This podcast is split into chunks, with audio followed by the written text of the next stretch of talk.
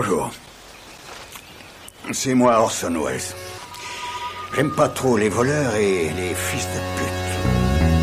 Salut c'est nos ciné, votre rendez-vous avec le cinéma ici sous forme d'extra ball, notre délicat et savoureux petit détour, quelques minutes pour évoquer une série ou un film, en l'occurrence une sortie cinéma, puisqu'on va s'aventurer dans le monde merveilleux des Transformers sur les parts robotiques de Bumblebee qui a le droit à son petit spin-off rien que pour lui dont on va causer avec mes camarades Rafik Djoumi, salut Rafik. Salut. Et Stéphane Moïsaki, salut Stéphane. Salut Thomas. C'est nos ciné extra ball spécial Bumblebee et c'est parti.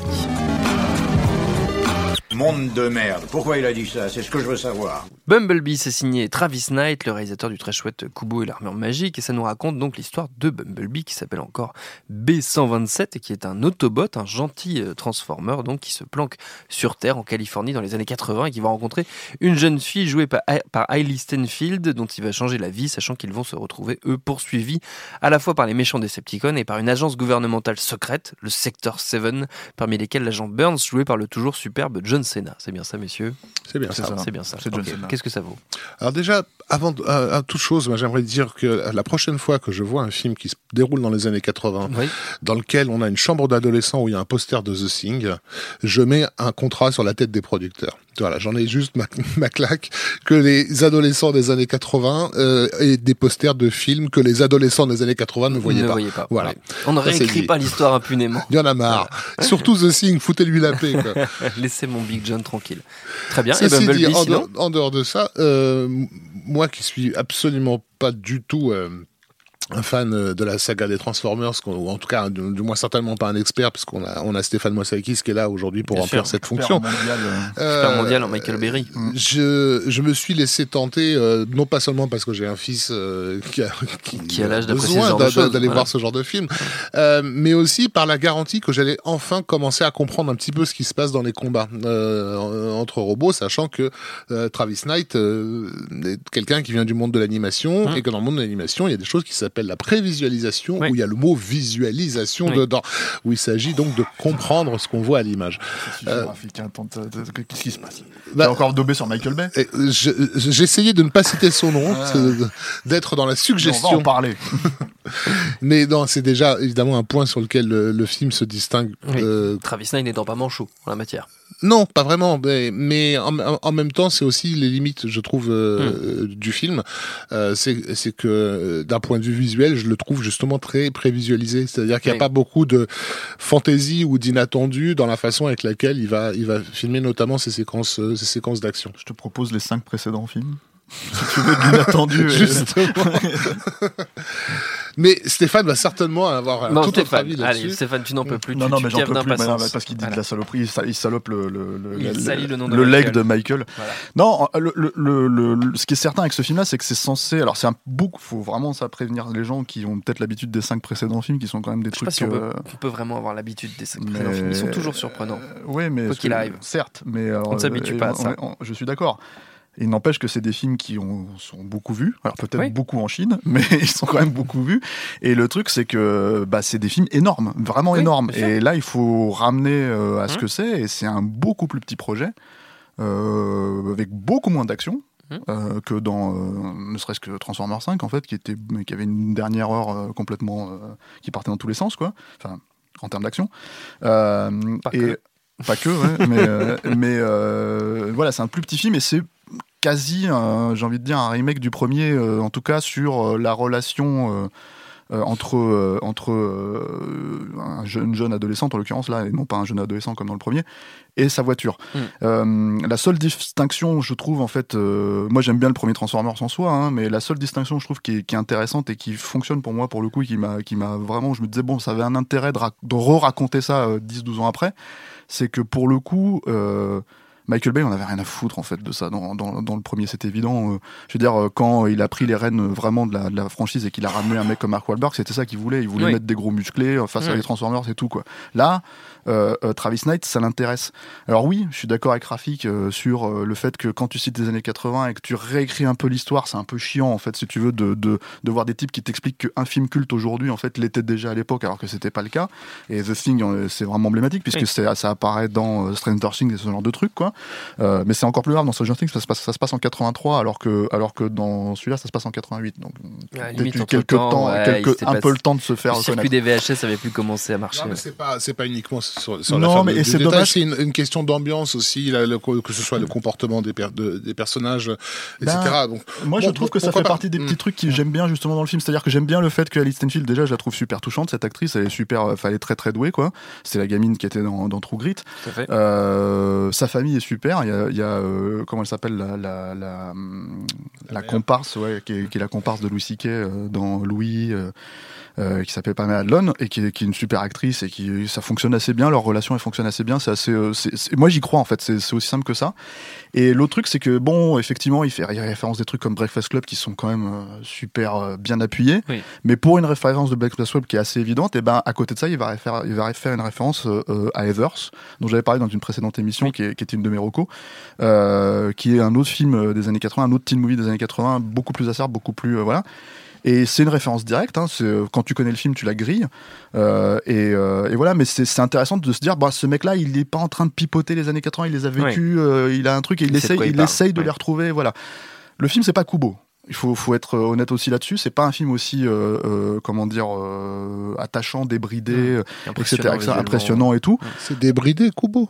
Non, pardon. Oh. enfin, voilà, donc tu- Non, mais tu comprends ce que je veux dire. C'est un truc qui, qui, qui part dans, qui part aussi dans tous les sens et qui a beaucoup d'influences visuelles, en fait, si tu veux, qui reviennent, euh, qui reviennent dans un cadre où, à la base, il aurait pu en sortir. Il y a de l'horreur, il y a des trucs comme ça qui, qui, euh, que tu t'attends pas forcément à voir dans un film comme Kubo. Euh, et surtout un film, euh, encore une fois, pour enfants. C'est, c'est, c'est quand même la panacée. C'est un peu au-dessus du reste, Bien quoi. sûr. Euh, et là-dessus, bah, j'ai envie de dire, euh, un truc comme Bumblebee, euh, c'est un petit peu au-dessus du reste, on va dire, si tu veux. En tout cas, moi, je le conseillerais beaucoup plus facilement à des enfants. euh, et pour le coup, c'est vraiment le public euh, euh, Visé. visé, euh, euh, et je parle vraiment de bah, des enfants comme Jean, hein, qui, a, qui a- qui a- le fils qui a de le fils de Rafik, qui a l'âge qui a l'âge vraiment pour voir ça. Mm. Et moi, j'aurais adoré voir ça, en fait, à l'âge de 7, 8 ans, 10 Ouais. ans. Euh, et, euh, alors que les Transformers, bah, c'est j'ai pas, c'est pas que c'est adolescent, mais c'est tel... oui, mais c'est tellement. Enfin, ce que je veux dire, c'est quand même aussi pour enfants quelque part. hein. En tout cas, les deux trois premiers, Oui. quoi. Mais euh, mais c'est tellement barré euh, et complètement euh, décadent en fait Mm. dans, dans, dans ce que ça raconte quand ça essaye de raconter quelque chose. C'est plus un déluge d'hormones adolescentes. euh, Ouais, ouais, mais ouais, puis enfin, je veux dire, c'est surtout encore une fois, c'est c'est pas seulement ça, c'est-à-dire que Mm. c'est euh, les Transformers, t'as rien de tout ça là-dedans, c'est-à-dire c'est des petits robots qui, qui, qui se mettent à grimper la jambe de Megan Fox ou ou qui se, se baisent entre eux, enfin des chiens qui se, enfin il y a des trucs comme ça dans Transformers, oui, et tu oui, wow, je sais- je sais, ça va très voilà, loin. donc c'est c'est Michael quoi, Hmm, c'est respect Michael. quoi, c'est un auteur, tu vois. Donc donc voilà, et, et, euh, et, et là c'est pas ça, c'est effectivement un peu plus un film d'exécutant. Hmm. Moi je trouve en tout cas bien fait. euh, qui a la qualité de ses défauts, c'est-à-dire qu'il va te citer le géant de fer, mais il va te le citer un tout petit peu 5 secondes à la fin. Oui, mais voilà, c'est ça le problème. C'est dommage, c'est dommage. Je suis d'accord avec toi. justement, c'est aussi, c'est aussi ce que j'en attendais peut-être plus de quelqu'un qui, parce qu'il a fait des films d'animation euh, euh, extrêmement euh, bien pensés, je pense à un film comme Paranorman et tout ce qui Oui. sortait de l'ordinaire, quoi. Euh, là, toutes les, on est d'accord que ce qui, ce qui nous intéresse dans un film comme Bumblebee, c'est pas spécifiquement les séquences d'action. Si on veut les séquences d'action, on va se taper effectivement Transformers 18. Euh, on, on- Pas on- sorti on- encore. on Moi, je recherche conseille le 2 et le 3. on recherche aussi les, les scènes, euh, les petites scènes entre. En fait, c'est quand même l'histoire d'une relation. Oui. On, a, on s'attend à un, à un concept entre guillemets à l'Haïti euh, géant de fer, donc clairement. Clairement, Euh, Sur ce plan-là, à titre personnel, hein, il n'y a pas une seule séquence qui m'a surpris. C'est-à-dire, Mm. je- j'avais l'impression de les avoir toutes vues, euh, qui dans tel film, qui dans telle série, qui dans telle animation, euh, et, et je, suis étonné euh, que qu'un mec comme Travis Knight n'ait pas trouvé Oui. une nouvelle façon Alors, de, de ouais.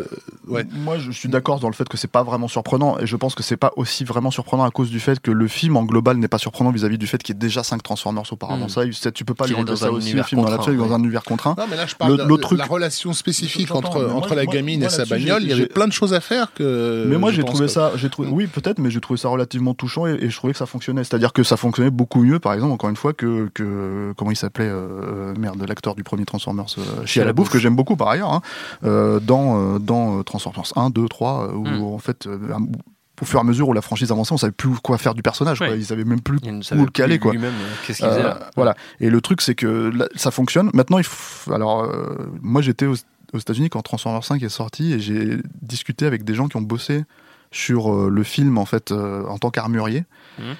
Et au moment où le film était en train de se bider, et ils étaient en train de bosser sur Bumblebee en même temps. Et les mecs m'ont expliqué en off, hein, donc, euh, que ben en fait ils avaient énormément de pression sur Bumblebee pour que pour rattraper le le, Le- le four de le four de- Transformers du 5.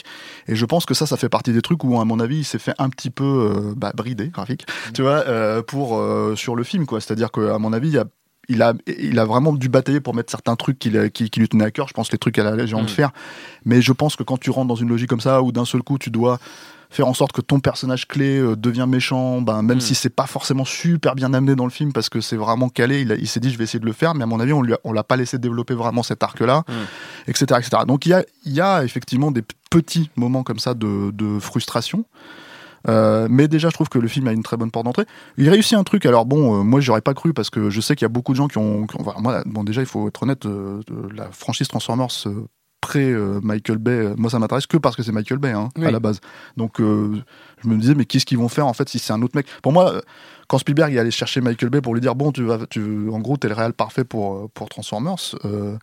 Euh, je me suis dit ouais parce que c'est à la base c'est quand même une faut être honnête hein, alors je vais peut-être me faire des ennemis mais c'est quand même une franchise de merde hein, qui était dessinée avant avant de déjouer à la base hein, Bah, c'est- à la euh, base, c'est même des jouets. non mais voilà donc euh, donc il y avait des petits des, dont des- on a des- fait quelque chose. des mais- dessins animés pourris alors Mmh. j'en ai rien à foutre qu'Orson Welles euh, y ait participé mais tu vois il y avait des dessins c'était des dessins animés pourris avec lesquels même moi quand j'étais gamin j'en avais rien à foutre donc euh, c'était des trucs pour vendre des radiocassettes avec euh, qui se transformaient en robots quoi donc euh, à partir de là euh, pour moi que Michael Bay vienne là-dedans qui foute le bordel et tout ça etc etc euh, très bien quoi Ceci, donc, ce que je voulais dire, c'est que les looks de l'époque, euh, c'était quand même des looks euh, bien carrés, bien bidons, bien voilà, tu vois.